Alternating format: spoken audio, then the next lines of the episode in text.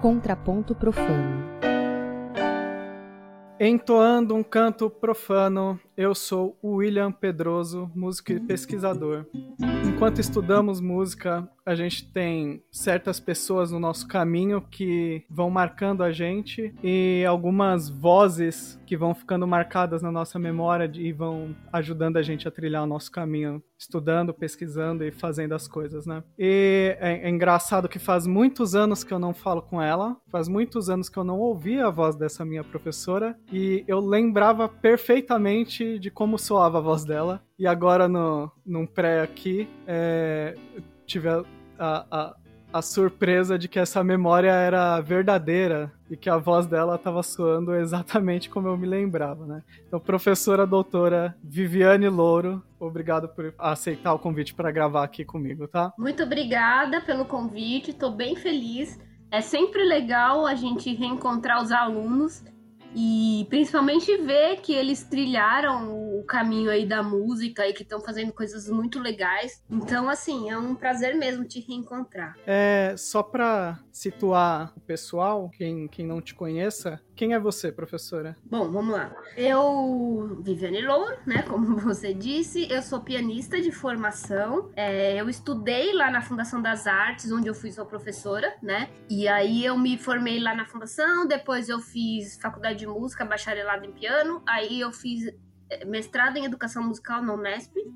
E por último, doutorado em neurociências na Unifesp, no departamento de medicina porque o meu caminho começou no piano, mas aí foi trilhando aí, foram outros caminhos foram aparecendo e eu fui mesclando coisas com a medicina, com a área de é, psicologia, neurociências e fui me apaixonando por essa questão do cérebro. E hoje eu sou uma neurocientista, musicista, professora, e é isso aí. Você consegue juntar várias áreas do conhecimento, né? Sim. É, é, bem legal isso. Sabe o que é engraçado, professora? Eu não lembro do que, que você me deu aula. Eu acho que foi eu, ritmo. Eu acho É, deve ter é. sido. Mas é que, é, é para mim, é como quando a gente é, tinha um contato presencial mesmo lá na Fundação das Artes, uhum. é, você já escrevia nessa na área de música e inclusão e tal, e já indicava várias coisas super interessantes de leitura, e daí uhum. eu tenho uma memória muito forte de, do contexto, assim, da, das suas aulas. E eu não. Eu fiquei pensando hoje, nossa, mas do, do que, que a, a, Viviane me deu aula? Acho que foi de percepção melódica ou de rítmica. É, acredito que tenha sido de rítmica, que era o que eu mais dava aula lá. Teve um trabalho quando você ingressou para na, na, parte de pesquisa, você começou a fazer um trabalho na de pedagogia pianística, né? Mais ou menos. É, não, então, quando eu entrei no mestrado, eu comecei a pesquisar um pouco sobre adaptações de instrumentos musicais para pessoas que tinham algum tipo de dificuldade para tocar convencionalmente, né? No e... geral, não, não piano especificamente. Não, não era piano, não. É, era de modo geral. E aí o meu mestrado foi sobre isso, sobre adaptações e tal. Depois, é, eu fui enveredando mais para a área de, da educação musical, no sentido da musicalização, da iniciação musical, de trabalhos é, com grupos, né? E eu fui me afastando do piano, na verdade. E aí uhum. eu saí dessa questão do piano. E foi ganhando mais métier, assim, na parte de educação bem especializada, isso. né? Isso, foi isso mesmo.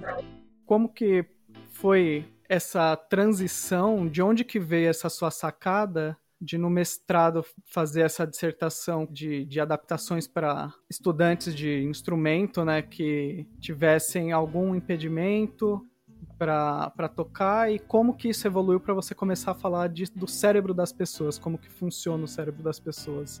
Sim, então, na verdade, assim, é, eu nasci com uma deficiência, né, e tenho uma dificuldade motora, digamos assim, de locomoção. E aí, é, resolvi ser pianista desde muito pequena, eu nasci para ser pianista. E aí, sempre estudei piano tal, aquela coisa, mas tive algumas dificuldades aí pelo meio do caminho, por causa das minhas limitações. E, mas eu consegui, assim, resolver essas questões e me tornar pianista, né? Você tocava que tipo de repertório? Erudito. Eu sempre fui do erudito, ah. né? E aí, assim, quando eu entrei no mestrado, eu tava meio em crise com o piano, porque eu era dessas que estudava 10 horas por dia, tal, aquela coisa toda. E eu tava, primeiro, uhum. bem cansada de estudar tanto. E segundo, naquela crise de todo mundo que é músico e não vem de família rica, né? Que é assim, com que, que eu vou ganhar uhum. dinheiro com piano erudito no Brasil, né? E entrei nessa crise e tal, e aí eu falei, ah, eu precisava ampliar meus horizontes, fazer outras coisas e tal. E aí foi onde eu pensei em fazer o mestrado na área de educação musical para poder expandir um pouco mais. Eu já dava aula de piano nessa época, eu tocava piano dava aula de piano. Mas eu nunca tinha pensado em fazer pesquisa, nunca pe tinha pensado em ir para a área de educação musical. Pra ter uma ideia, quando eu entrei na faculdade, eu fiz a FAAN. Eu entrei em educação musical e eu não gostei do curso, porque tinha umas coisas lá de folclore, de, de aulas de é, das metodologias de educação musical e eu não me adaptei. Eu falei, gente, mas eu não quero isso pra minha vida, eu quero tocar piano, eu quero dar aula de piano. E aí eu fui uhum. pro bacharelado. Hoje eu me arrependo, porque depois isso me foi cobrado e eu não sabia muitas coisas que eu tive que correr atrás, né? Mas para ver que assim, eu não tinha nem a intenção de ser educadora assim musical para trabalhar com grupos, crianças, musicalização, nada disso. E também não tinha, nunca tive a pretensão assim de ser militante da causa de pessoas com deficiência, aquela coisa toda, né? Nunca. Só que aí, quando eu entrei no mestrado, eu, eu tinha que fazer um projeto e eu não sabia o que fazer de projeto. Eu tinha pensado em alguma coisa de ensino de piano para criança, repertório de piano para criança tal. E aí, conversando com um dos professores da faculdade, na época, o Orlando, ele falou assim: Mas Vi, você tem uma história pessoal de, de algumas dificuldades em relação ao piano, você teve que adaptar uma série de coisas, né? Por que, que você não usa essa sua experiência pessoal para fazer uma pesquisa? Porque ninguém fala uhum. disso. E aí me veio uma ideia assim: ah, é, pode ser legal para entrar no mestrado, entendeu? Mas foi uma, uma, coisa puramente assim, ah, pode ser um projeto interessante para passar na prova. Foi isso que eu pensei. Uhum. E daí depois resolve se né? E depois que eu entrar, aí eu faço alguma coisa de piano, que é o que eu quero, entendeu?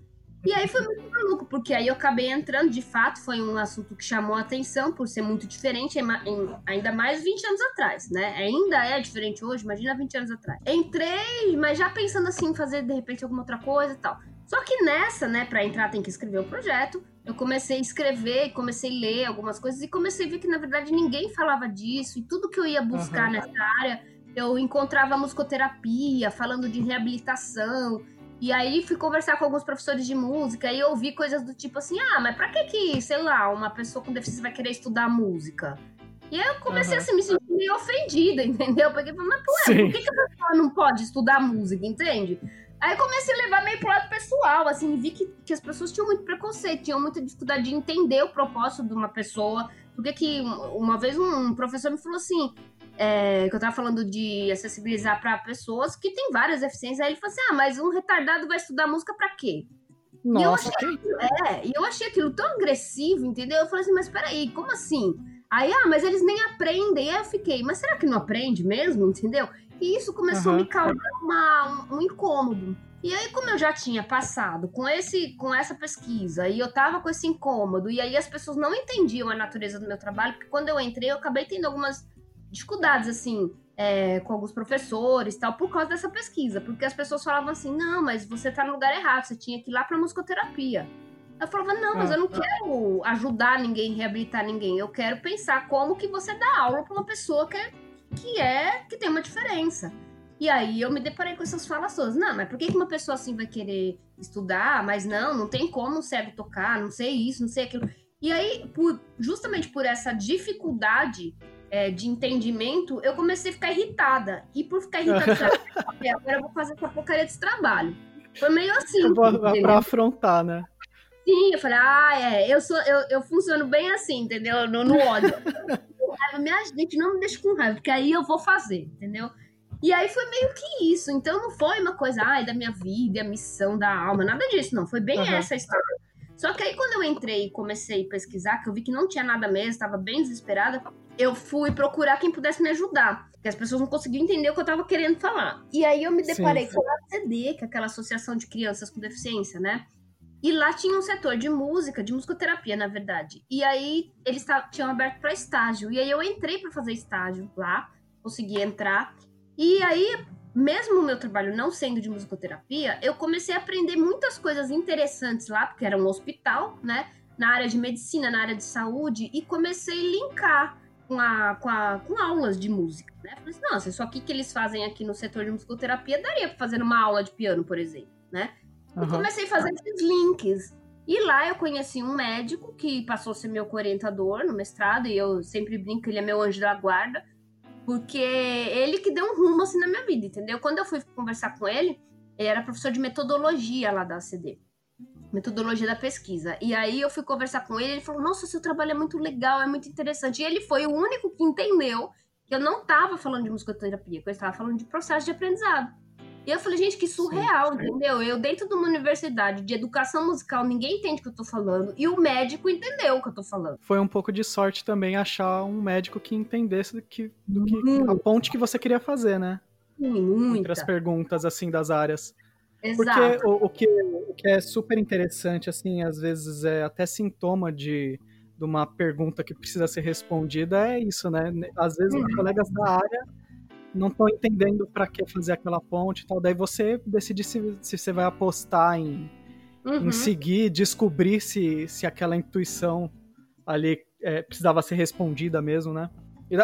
Agora, agora, depois, com o passar do tempo, você, você é uma pessoa com uma baita relevância, sua pesquisa tem uma puta relevância aí. Uhum. E, e, as perguntas precisavam ser respondidas, precisava de gente fazendo mesmo, né? Pois é. E foi esse o, o trajeto. Aí ele passou a ser meu grande, assim, aliado e me ajudou muito em tudo. E lá na CD a gente tinha aula com os médicos, né? Isso era um estágio muito não era só um estágio você fica observando os pacientes e tal, você tinha que ter aula. Então, é, foi onde eu fui entrando em contato com a coisa da medicina. Então, eu tive aula com fono, com fisioterapeuta, com psicólogo. E aí eu fui vendo que, na verdade, todas as áreas davam para se conversar, entendeu? E que quando a gente pensa de forma mais ampla, a gente atinge muito mais o outro. E eu comecei a me apaixonar pela coisa da medicina. E aí fui juntando uhum. cada vez mais esse conhecimento da medicina com o aprendizado musical, com a educação musical. E aí fui entendendo a importância de entender é, como o cérebro funciona. Tive algumas aulas de neuro e achei incrível. E nessa caminhada aí eu fui me apaixonando pelas neurociências. E aí comecei a estudar por conta, né? Comecei a ler muita coisa de neuro tal, sozinha mesmo. Fiz umas aulas como ouvinte lá na Unifesp, porque esse médico que era da CD, ele também era chefe do departamento de medicina da Unifesp.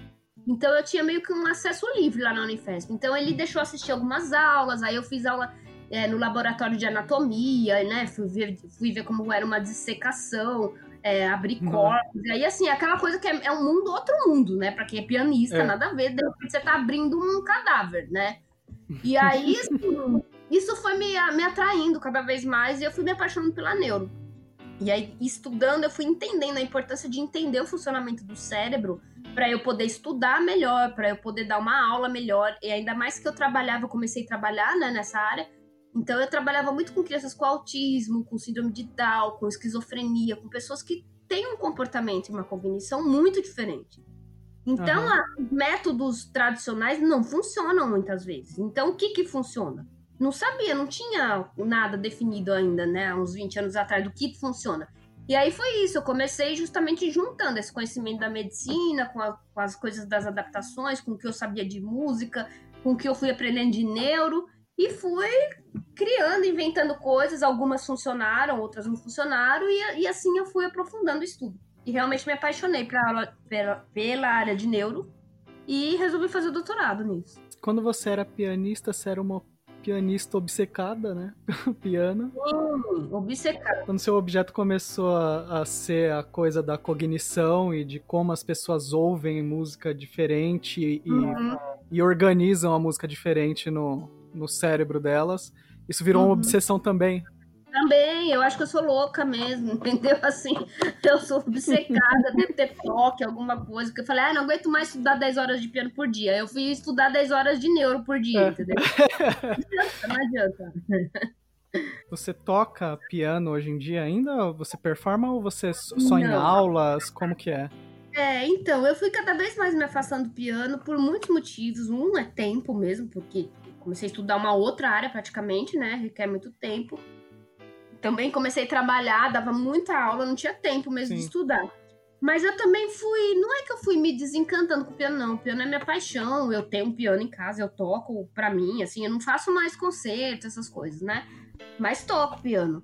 Agora, é, é, a paixão da minha vida. Mas eu fui, assim. Quanto mais eu fui estudando neuro e também estudei bastante coisa de psicologia, mais eu fui ficando meio. Como é que eu posso dizer? Embirrada com a área de música, entendeu?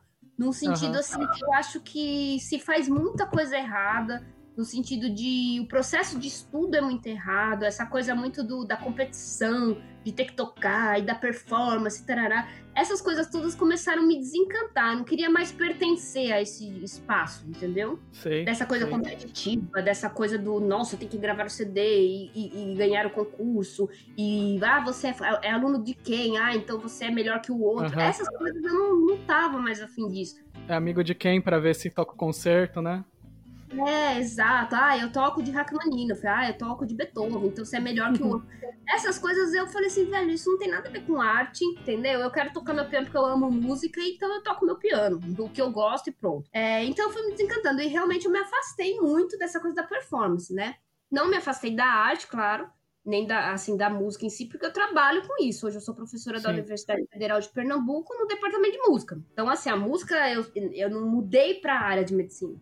Eu associei a área de uhum. neuro com a música, né? Construir uma ponte mesmo, né? Sim, uma ponte. Agora, eu sinto que o meu trabalho, eu sou, quando as pessoas perguntam, ah, qual a sua profissão? Às vezes eu fico assim, o que, que eu sou? Eu sou pianista, eu sou neurocientista, eu sou professora tal.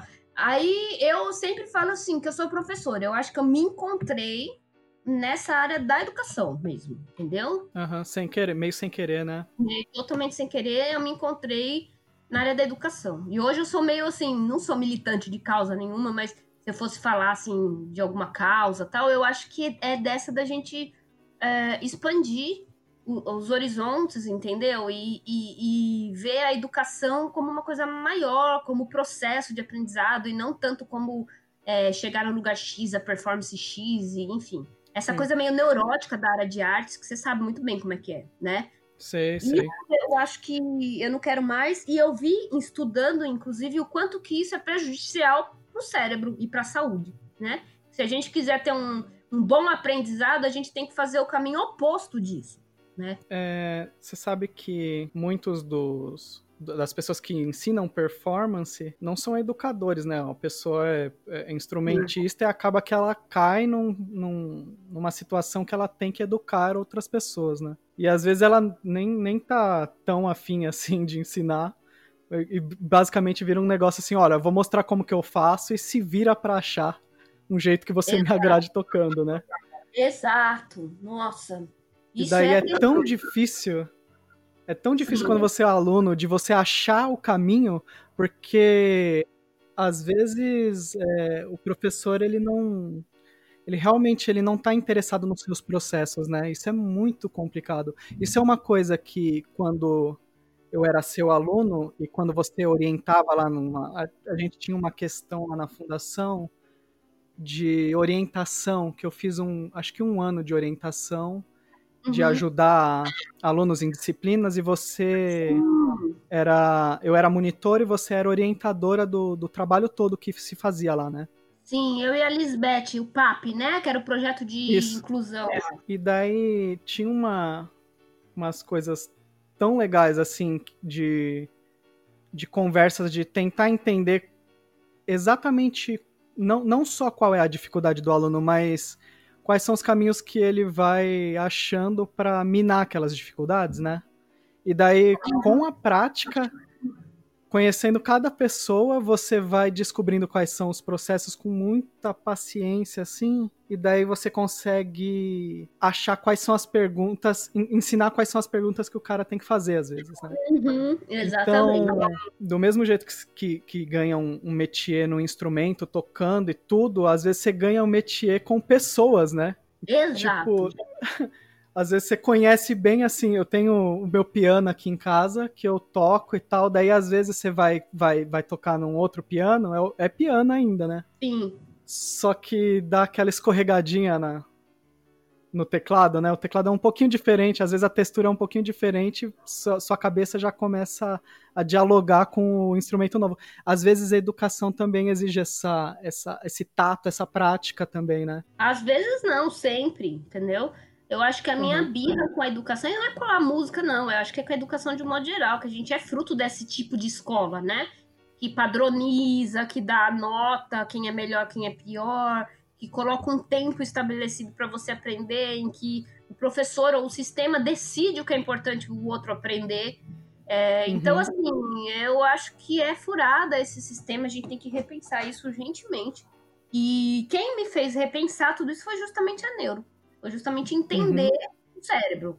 E fez eu pensar que a gente tem que ensinar de uma forma muito diferente sobre isso, assim, sobre como as pessoas entendem as coisas de forma diferente, às vezes fica um pouco vago. Como as pessoas, numa média, por exemplo, ouvem a música mais ou menos do mesmo jeito. Antes eu tinha um, uma ideia, assim, de, de que todo esforço podia ser feito numa certa direção. Então, se você estuda um certo tipo de música de um certo tipo de jeito, sabe, com o método, da, sei lá, da Berkeley, você vai acabar uhum. tocando aqueles jazz e tudo. Uhum. Daí, quando eu estava na fundação lá como aluno seu, você me indicou um livro do Oliver Sacks, que era hum. aquele Alucinações Musicais. Uhum. Né? É muito interessante que ele conta no livro como as pessoas de fato ouvem com, com uma discrepância muito grande mesmo. Assim. Então, mesmo hum. que as pessoas ouçam a, a, a, música mais ou menos numa média e tem algumas variações que são tão mais afastadas dessa média, elas ainda assim ouvem com processos diferentes, né? E daí tem, por exemplo, todos aqueles casos de amusia, né? A pessoa. Uhum. Não, não é que a pessoa não, não consegue não treinou suficiente o Gramani, não treinou o é. suficiente fazer ritmo. Ela não entende o conceito de ritmo, a, coisa não organiza no cérebro dela, né? É, o problema é neurológico mesmo. É. E como que você lida na hora de orientar os alunos e como que você achou no seu trabalho é, de indicação para identificar primeiro, né? Porque às vezes, às vezes é difícil até de identificar como que o que está faltando para a pessoa ouvir ou o que ela está ouvindo demais e como que você achou na, no, no, nas suas pesquisas e no, nas coisas que você tem publicado, formas de identificar e de lidar com isso? Sim, é uma pergunta boa, difícil. Então, o que acontece? Quando eu fui estudando a neuro, quando você vai estudar mais a fundo um pouquinho, é, você começa a pirar, na verdade, porque você começa a entender que, que o, a realidade, o real não existe, entendeu? O real existe, a realidade não existe. Por que, que eu tô falando isso? Porque a realidade, do ponto de vista do cérebro, é uma construção que está ligado à história de vida da pessoa, entendeu? Então, assim, é, o nosso cérebro ele é moldado a partir das experiências que a gente tem. Então, é, por exemplo, sei lá, se você pegar é, alguns povos lá que, é, que, que, vivem lá na onde tem gelo, né, os esquimós, assim, uhum. eles conseguem ver várias tonalidades de branco que a gente não consegue. Porque eles sim, vivem sim. num lugar que só é branco, entendeu? Mas aí tem o branco, um branco diferente do outro, tem 15 tipos diferentes uhum. de branco. Você fala, meu Deus, como é que é isso? O meu cérebro não é capaz de ver isso. Então você começa a entender que, ó, então talvez, né, existam cores que eu não vejo, existem, existam sons que eu não veja, que eu não ouça, uhum. né? Então você vai entendendo que a realidade, do ponto de vista do cérebro, ele é uma construção, uma construção social. Você tem um vocabulário, né? Que você vai construindo a partir de experiências. É. Exato, mas é, exato. E aí e isso serve para tudo, para som, para visão, para sensação, para tato. E é uma coisa muito louca. Por exemplo, um exemplo bem real. Quando eu vim para Recife, morava em São Paulo. Quando eu vim para Recife, é um calor assim absurdo, entendeu?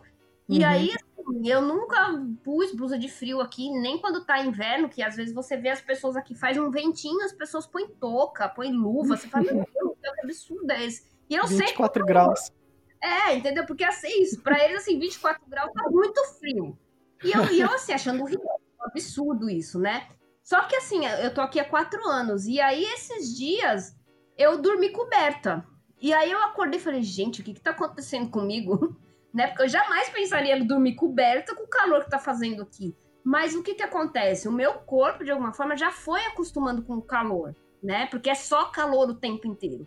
Então, quando faz menos calor, Eu já tô sentindo. Uhum. Então, o ventinho que bate eu já acho frio. E é uma coisa que antes não acontecia.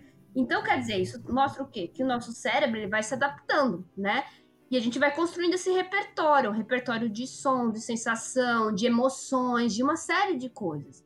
E quando a gente vai é, na vida, né? Quando a gente atua na vida e quando a gente vai estudar alguma coisa, aprender alguma coisa, a gente vai com esse nosso repertório, né? Eu não tenho como quando, quando eu tenho uma informação nova de qualquer conteúdo que seja, eu vou comparar essa informação com o que eu já tenho armazenado em mim, do meu repertório, né?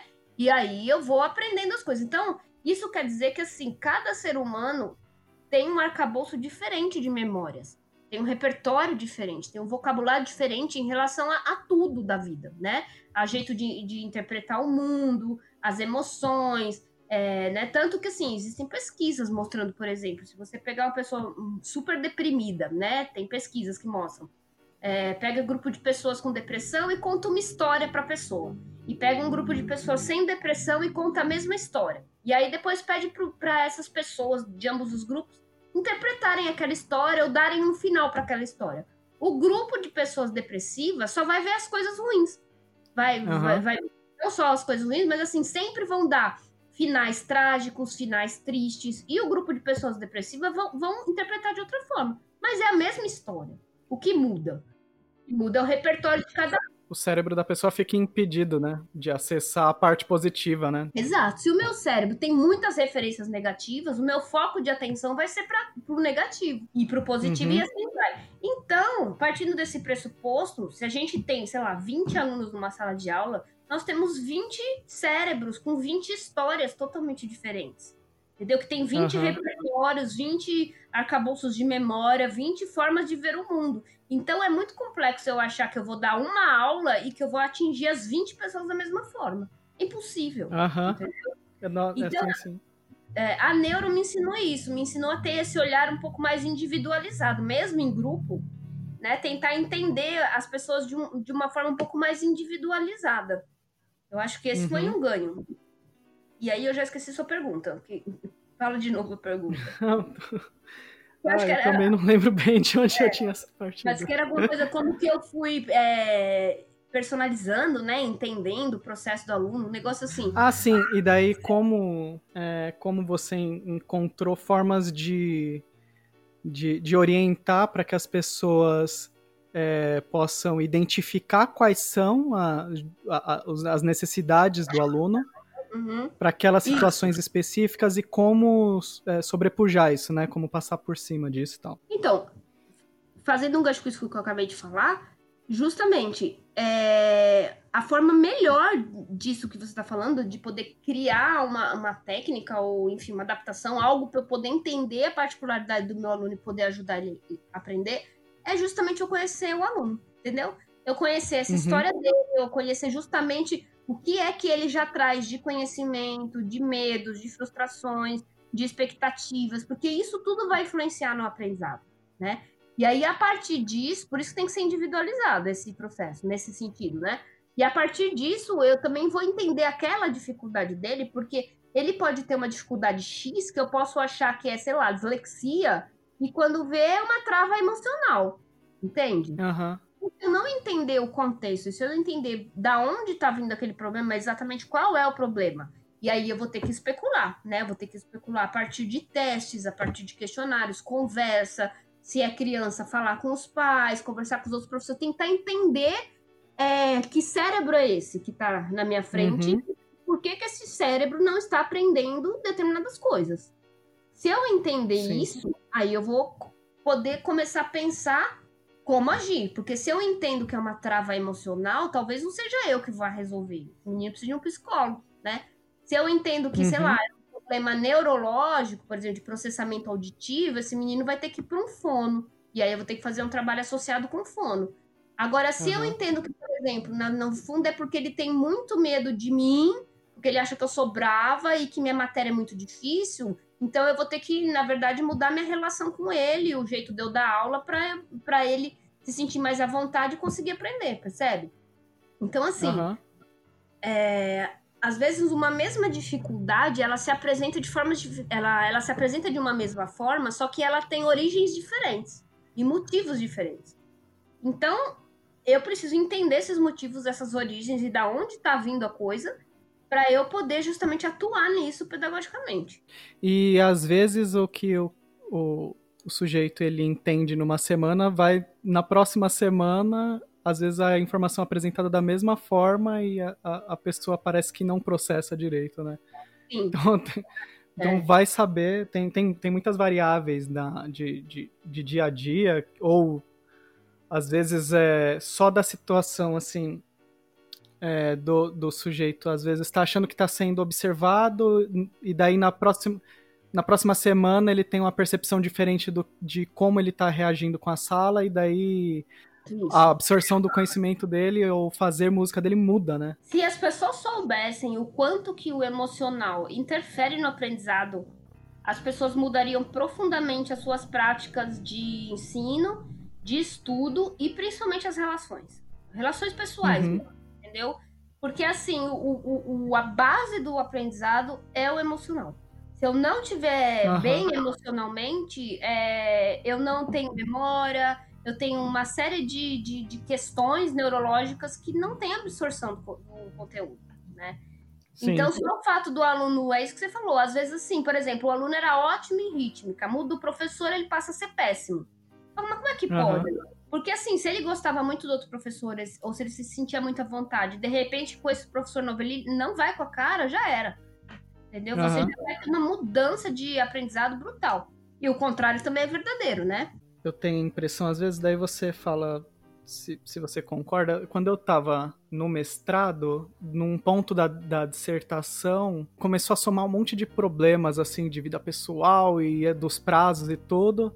E, e eu senti que não, não tinha como avançar, né? Daí, depois que resolveu e tudo, é, acontecem as coisas que tem que acontecer, publica, faz tudo. Uhum. Depois que a, o emocional tava é, equilibrado de novo, eu fiquei pensando assim, caramba, é, na verdade eu já estava com o trabalho pronto antes, uhum. em algum momento travou. Eu já estava com o trabalho pronto, mas ele eu não conseguia dar os pontos finais, sabe?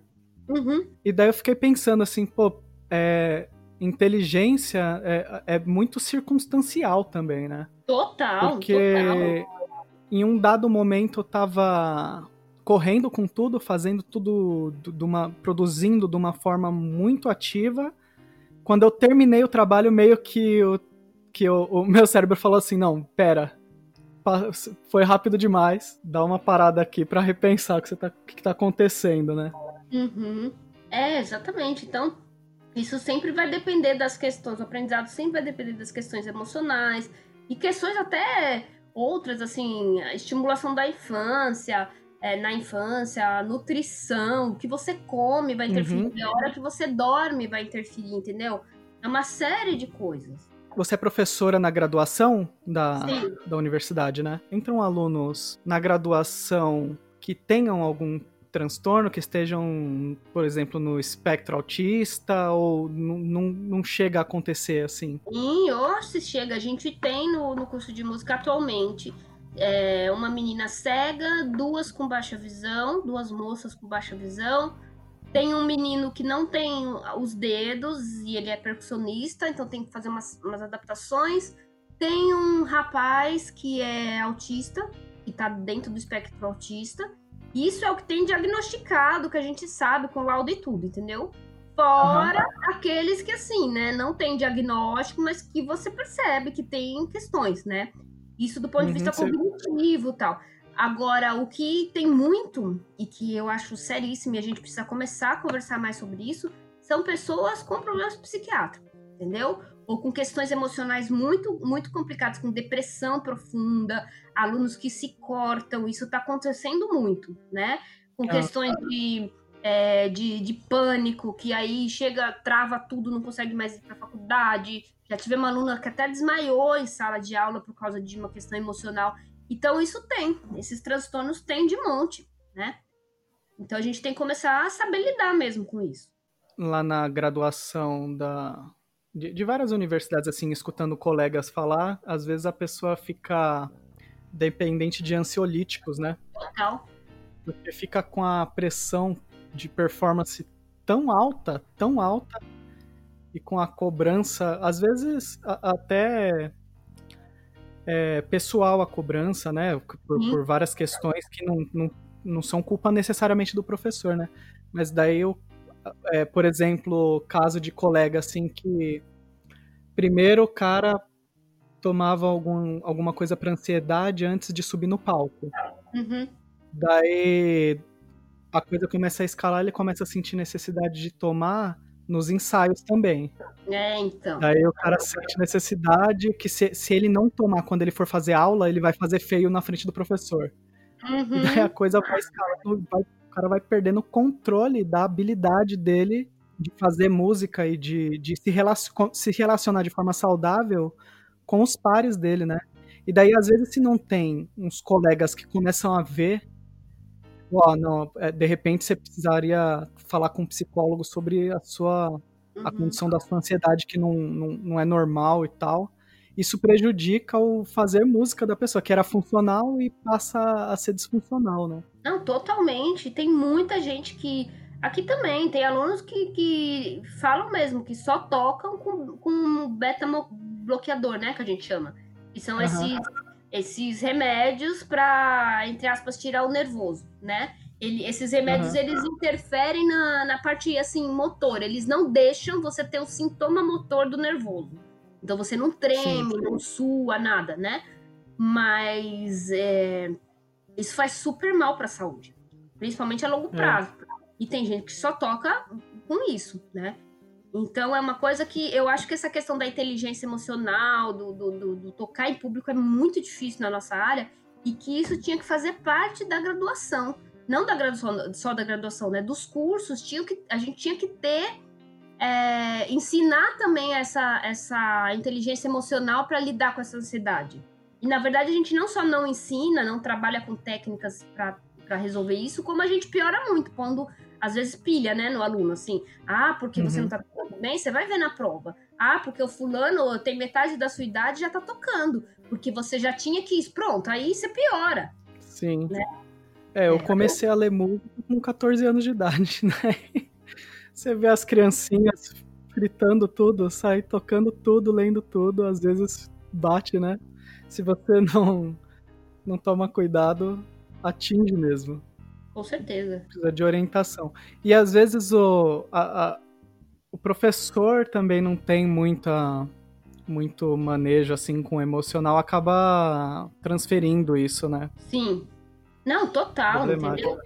É muito problemático. Porque no fundo, no fundo, somos todos humanos, né? E todos nós estamos. É, temos nossas questões, nossos problemas, nossas coisas mal resolvidas. Então, assim, não adianta. A gente vai sempre ter essas relações problemáticas, vai projetar. Já vi aluno, já vi professor que boicota aluno porque o aluno começa a tocar mais do que ele, entendeu? Sim. Então, é, tem essas coisas. É, acontece. Porque somos humanos, mas assim, justamente por isso que eu acho que a gente tinha que conseguir inserir de alguma forma esse aprendizado do, do emocional, entendeu? De uma inteligência emocional mesmo. A gente pensa muito no QI, muito no estudar e, e ser bom em algo, mas aí nós somos emocionalmente incompetentes, muitas vezes, em muitas coisas. E uhum. aí, essas dificuldades emocionais que a gente tem impede que a gente justamente seja bom do algo que a gente quer. É, você tem um monte de livro é, que, que, orientam nessas questões e tal. Você consegue, por exemplo, é, dar disciplinas para orientar alunos para passar adiante isso? Você tem colegas que, que hoje em dia, né, tem mais colegas em outras universidades que conseguem dialogar com isso também? Como que tá a situação? Sim, sim. Hoje em dia a coisa tá bem melhor. Lá na Federal eu dou uma disciplina de metodologia do ensino da música, em que eu falo muito de inclusão, falo também de neuroeducação, neurociências. Isso já é uma coisa que eu coloquei lá no, no conteúdo das minhas aulas. É, tem hoje tem vários professores, né? A gente tem, por exemplo, na Universidade Federal do Rio Grande do Norte, um núcleo forte de inclusão, principalmente com cegos. Eles têm muitos projetos nessa área, é, no departamento de música. É, na Faculdade do Maranhão também tem a Brasilena, que trabalha com inclusão também. É, na Faculdade do Belém do Pará tem o Pádua, que eles têm lá uma, como fala, um laboratório de educação musical inclusiva, e eles dão aula de de instrumentos de cordas para crianças com dislexia, com deficiência intelectual tal. Então, assim, isso tem crescido, né?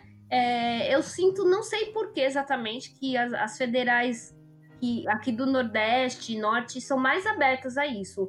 As federais hum. de música. Aí no Sudeste, eu, eu não era, acho bem difícil, assim, não, não conheço, por exemplo, alguém que trabalhe com isso na Unesp, na USP, né, na UFSCar, não conheço, pode ser que tenha. Tô falando especificamente da música, né?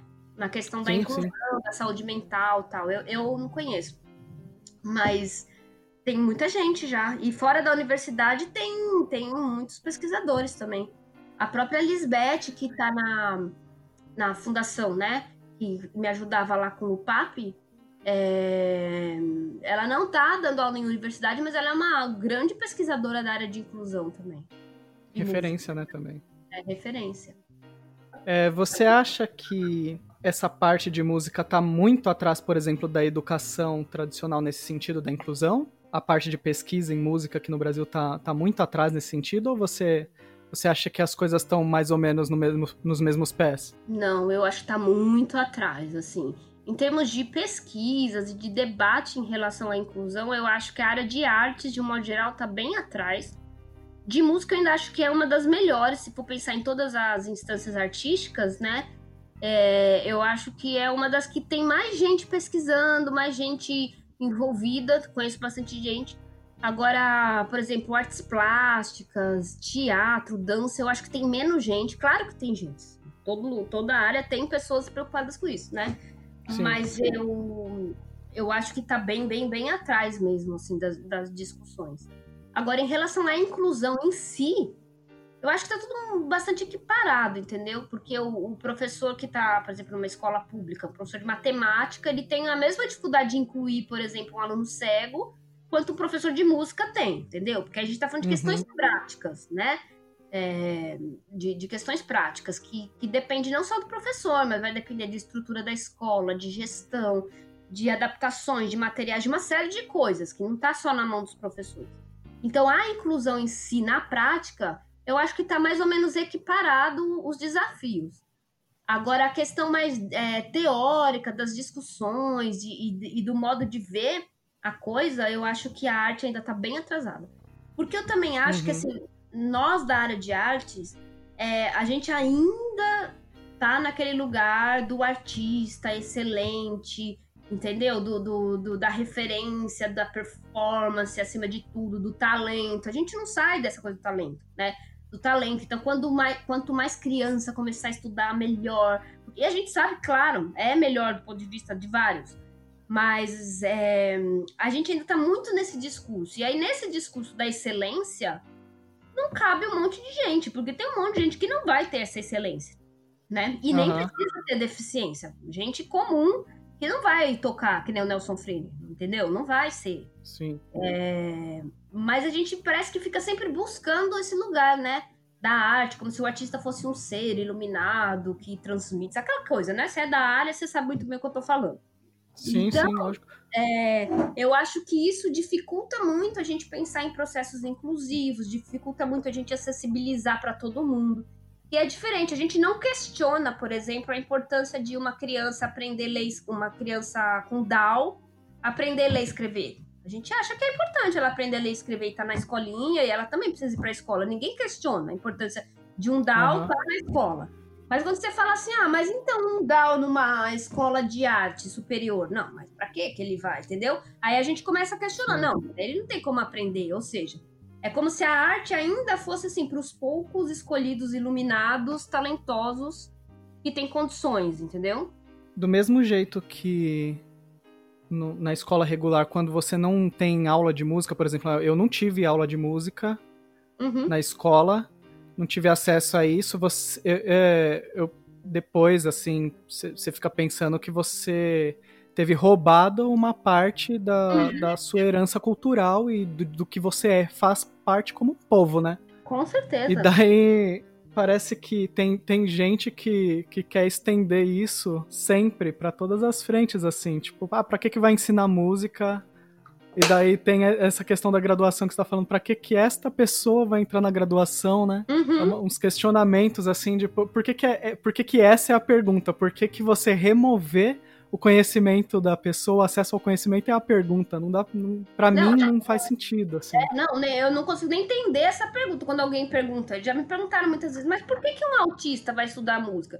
Eu fico olhando pra pessoa tentando entender o que ela tá querendo dizer, porque a minha questão é por que, que um autista não pode estudar música? Entendeu? Sim, exato, exato.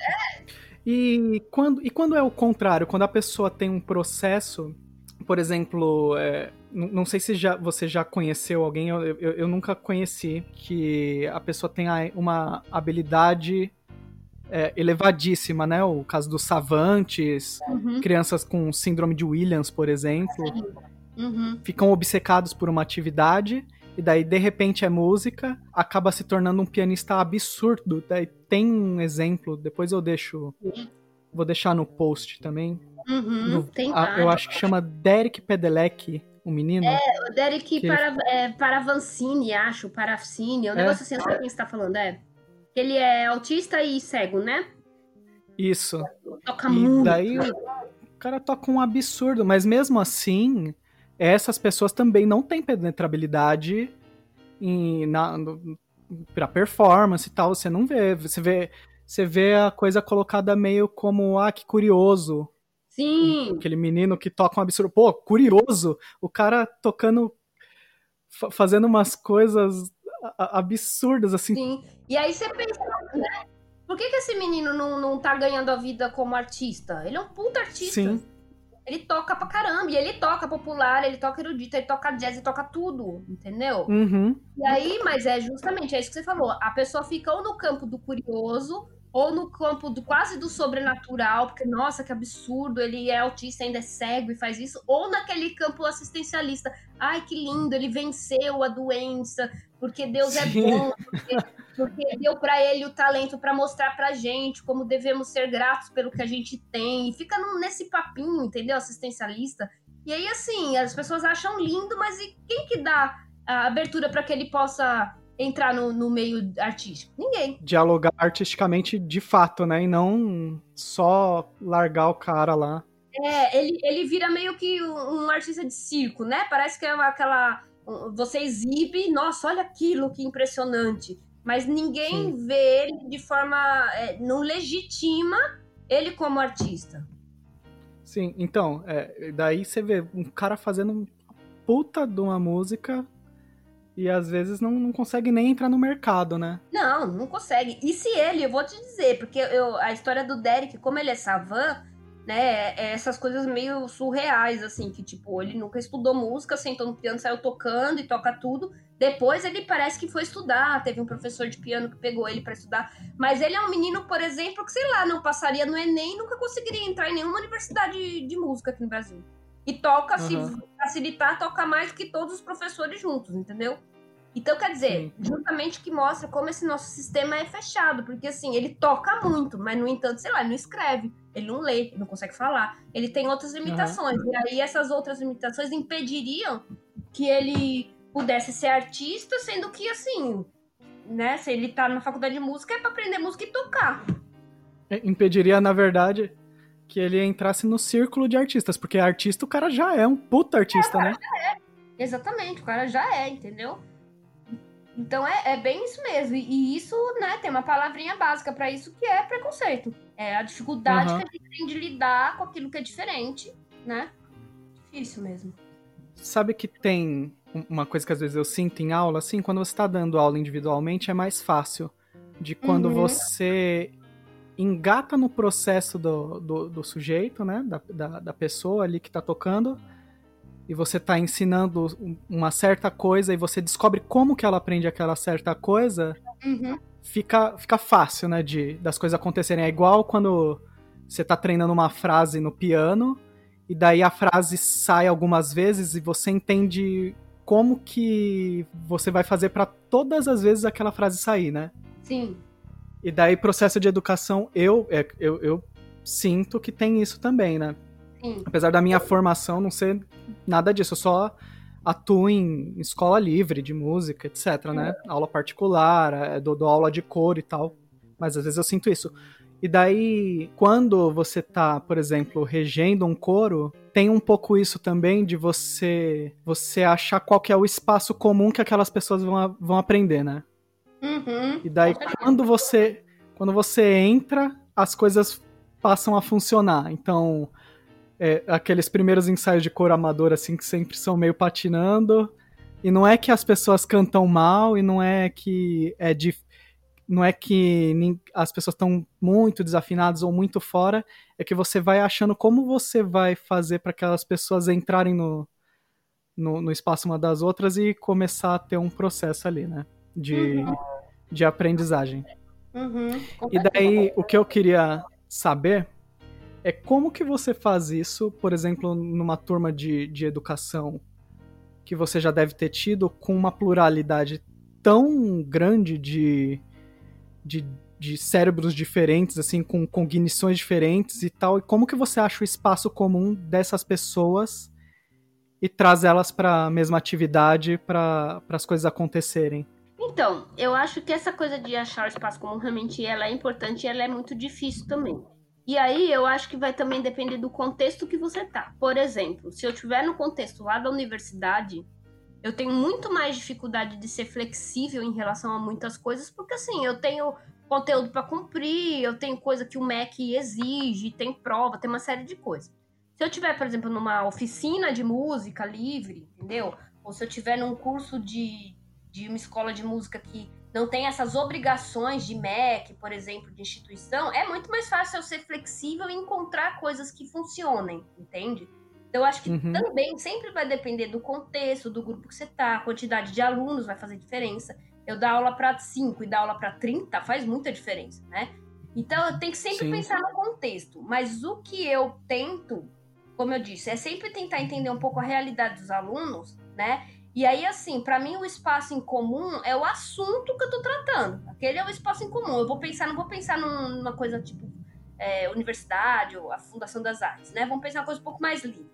É, o espaço comum seria, por exemplo, o assunto. Então, a gente está trabalhando, sei lá, sobre instrumentos é, de, é, sei lá, apreciação musical, né? Então, de repente, eu tenho no, nessa minha turma uma pessoa com uma cognição muito boa, e aí eu posso dar para ela um texto sobre é, estética musical e apreciação, e ela vai, enfim, ler alguma coisa sobre história da música e tal. E aí eu posso dar para um outro aluno com uma cognição super é, baixa, digamos assim, sei lá, um, um jogo de ligue os pontos em que tem os instrumentos que a gente anda debatendo na sala de aula. Entende o que eu tô querendo uhum. dizer? Sim. Né? É, é, é, trabalhar com várias propostas diferentes dentro do mesmo assunto. Eu não vou dar outro assunto, eu tô com uma mesma turma. Mas se eu entendo que aquele menino ele não consegue ler e escrever, eu não vou dar um texto para ele. Eu posso trabalhar com uhum. figuras, eu posso trabalhar com coisas auditivas, eu, eu vou trabalhar dentro do potencial dele, né? Teve uma época que eu tive um grupo de teatro aí em São Paulo, com pessoas com deficiência, uhum. e a gente teve um trabalho muito, muito legal, porque assim, é, eram pessoas que tinham todo tipo de deficiência e também tinham alunos sem deficiência. E aí nós montávamos espetáculos tal, eles tocavam, eles faziam tudo, né? E aí eu lembro que a gente pensou assim, bom, a gente precisa construir um roteiro do espetáculo para que eles possam estudar em casa, né? E aí o que, que nós fizemos? Nós, nós dividimos o grupo entre as pessoas que escreviam, que eram as pessoas que não tinham deficiência ou que tinham deficiência leve, né? E os meninos que tinham dificuldade de escrever. E aí é, o pessoal que escrevia, cada um montou o seu roteiro, escrevendo mesmo como que entendia uhum. a ordem do roteiro e tal. E os meninos que não escreviam, nós montamos um roteiro com figuras. Né? Então a gente ia ajudando eles. Cada um tinha lá um monte de revista. A gente, ah, o que, que acontece na primeira cena? Ah, na primeira cena entra um cara e ele tá triste e ele cai no chão. Ótimo. Então vamos procurar aqui na revista algo que, que simbolize isso. Aí cada um pegava o seu o personagem caído lá de uma revista diferente, ou seja, no final todo mundo tinha um roteiro que era da mesma história, mas cada roteiro era totalmente personalizado, entendeu? Dentro do que cada um conseguia. Então é esse tipo de coisa que a gente tem que começar a fazer. Como eu disse, claro, se eu tô dentro de uma universidade, vai ser muito difícil eu falar assim, ah, então você desenha e vocês vão compor sinfonia, entendeu? Uhum. Aí eu tô dentro de um, de um ambiente que tá trabalhando em prol da profissionalização das pessoas tal. Mas eu também entendo que, assim, numa faculdade, dificilmente vai entrar alguém num nível cognitivo tão difícil, né? Tem uma série uhum. de provas para poder entrar. Então, as pessoas que entram são as pessoas que conseguem acompanhar essa, esse senso comum, digamos assim, é, consegue acompanhar e talvez precise de algumas adaptações. Por exemplo, a menina que é cega lá que eu falei da, da, da universidade, eu trabalho muito com vídeos, com, com filmes e com documentários, né? E aí, quando ela foi ter aula comigo, eu pensei, poxa, eu vou ter que repensar algumas coisas. Então, assim, é, por um lado, eu não, eu não poderia falar assim, ah, vou mudar tudo, porque, assim, aqueles vídeos eram importantes para as aulas e os outros alunos podiam ver o vídeo, né? E uhum. aí ela tinha toda a dificuldade. Então aí o que, que eu fiz? Eu fiz coisas do tipo assim, por exemplo, é, trabalhei com mais textos do que vídeos nessa turma, e aí com a turma toda, porque ela conseguia ler a partir do, do programa do computador, né? Eu troquei alguns vídeos, então vídeos que eram em outras línguas e que tinham a legenda em, em, tinha legenda, eu troquei, eu pus só filmes que tinha dublagem, que dava para ser dublado, porque aí ela ia acompanhando as falas e a gente ia fazendo audiodescrição, ela ia entendendo o que estava acontecendo no contexto, né? Muitas uhum. vezes eu mandei para ela o vídeo na semana anterior à aula, porque aí ela já assistia em casa com o pessoal da casa dela que já ia ajudando ela a entender o contexto. Então, quando ela chegava em, em aula, ela já tinha visto algumas coisas, né? E fui trabalhando nessa perspectiva. Então, ou seja, é uma menina que acompanhou o curso como todo mundo, fez um ótimo trabalho no final, um seminário e tal. E, mas eu tive que fazer algumas adequações, entendeu? Então vai depender sempre do grupo que você tá. Para esse grupo da faculdade foram adequações muito simples e fáceis de fazer. Mas se eu tô com um grupo uhum. que eu tenho sem deficiência e gente que sim, nossa, não fala, não mexe, não anda, aí eu tenho que realmente pensar estratégias muito mais é, incisivas, né? E aí talvez, como eu disse, trabalhar com grupos menores, entendeu? Subgrupos e é, funciona bastante. É, sempre está disposto do professor negociar como aquele conteúdo vai acontecer com, com aquele grupo de alunos, né? Daí precisa ter a. tá disposto, né? Dá muito trabalho isso. Muito mas está disposto a, a, às vezes, ficar refazendo o trabalho, né? Sim. Porque cada grupo de pessoas vai precisar de um, de um tipo de atenção. Daí, Exato. o trabalho do semestre passado às vezes você precisa tomar um cuidado para para que as coisas funcionem de fato, né? Uhum. No, no fundo, deveria ser, ser isso sempre, né? Sim, para todo mundo, né? Mas às vezes o pessoal quer dar sempre a mesma aula e às vezes a aula não funciona faz anos, né? É, não. não São aqueles professores. Sim. Mesmo para as minhas turmas, quando não tem menino com deficiência, aqui na, na Federal, por exemplo, eu mudo sempre, eu não, eu não vou mudar drasticamente o conteúdo. Se eu tô dando aula de metodologia, eu não vou dar aula de percepção, óbvio. Mas dentro Sim. do que eu tô trabalhando, eu troco os textos. Porque assim, cada turma é uma turma, entendeu? Se eu pegar uma turma de pessoas que já são mais velhas, que já trabalham dando aula, é uma coisa. Se eu pegar uma turma de adolescentes de 17 e 18 anos que nunca deu aula e que tá entrando agora, é outra coisa, né? Então, assim, uhum. eu trabalho muito com filmes, eu trabalho muito com filmes, assim, de outros países e tal. Às vezes eu pego turma, já peguei turma aqui, assim, molecada, sabe? Que tá em outra vibe, quer tocar. E, e assim, eu falo, velho, não vai funcionar esse filme dinamarquês, super cult, que fica 10 minutos na mesma cena e o cara vai ter que refletir sobre a vida, entendeu? Eu, um menino tem 18 uhum. anos, ele tá querendo tocar e... Então aí eu mudo, eu ponho um filme muito mais sessão da tarde, mas que tenha a mesma mensagem, digamos assim, entendeu? Eu ponho um documentário, ou eu nem ponho filme, eu trabalho. Vamos trabalhar, então, assim, sei lá, encenando coisas. É, vamos fazer situações de aula aqui, encenação, que é mais divertido do que ver num filme. Enfim, então vai muito de como você lê a turma, né? Sempre bom conversar com você, né? Legal. Bem legal depois de tanto tempo, assim, né? você ter topado você tinha fazer tanto anos tempo que a gente se vê, né? Você tava lá? Eu lembro eu... de você novinho. É, eu acho que eu tinha uns 17. Você tá com quanto agora? Agora eu tô com 31. Faz tempo. Meu Deus, eu tô velha. Passou mesmo. Quando você veio falar comigo, eu lembrava do seu nome, mas eu não lembrava do seu nome. Uhum. Aí eu fui lá na foto. Aí eu olhava assim e falava, gente, esse menino, eu conheço esse menino, claro, né? Mas aí eu fui, porque você tá de cabelo comprido, aí eu fui numas fotos de cabelo curto, aí eu lembrei dele. Falei, ah, é ele. Porque. É que também eu apelei, né? Deixei a barba crescer, deixei o cabelo crescer, É, deixei. eu lembro, eu completamente, daí apela. Eu lembro que você era novinho. Engraçado. É, eu, tinha um cabelinho curtinho, sem barba, que agora pa- parece que tá fugindo da polícia, deixei a barba crescer, tô totalmente Caramba, diferente. meu, 31 já. Passa.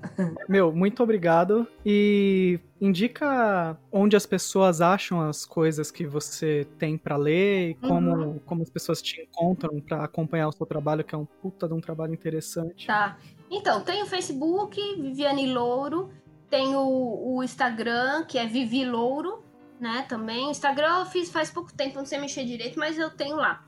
É fácil me encontrar no Facebook também. E eu tenho um site que é Música e Inclusão. Se colocar lá Música e Uhum. Inclusão ou Música e Inclusão Viviane, vai vir com certeza no Google. E aí lá tem meus contatos, tem e-mail, tem telefone, e lá tem todos os livros para as pessoas consultarem. Se alguém tiver interesse de adquirir, aí entra em contato comigo.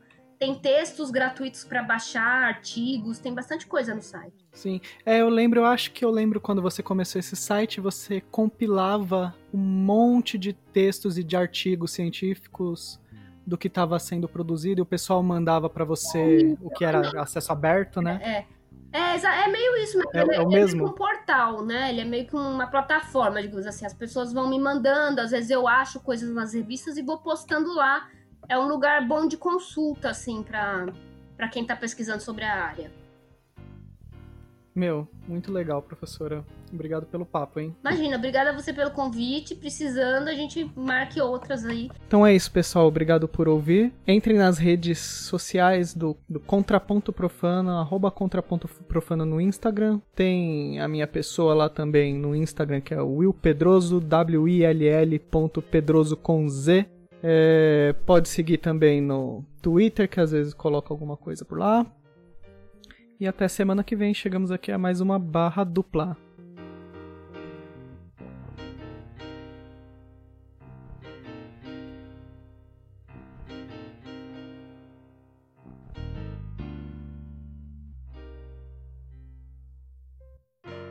Você ouviu Contraponto Profano.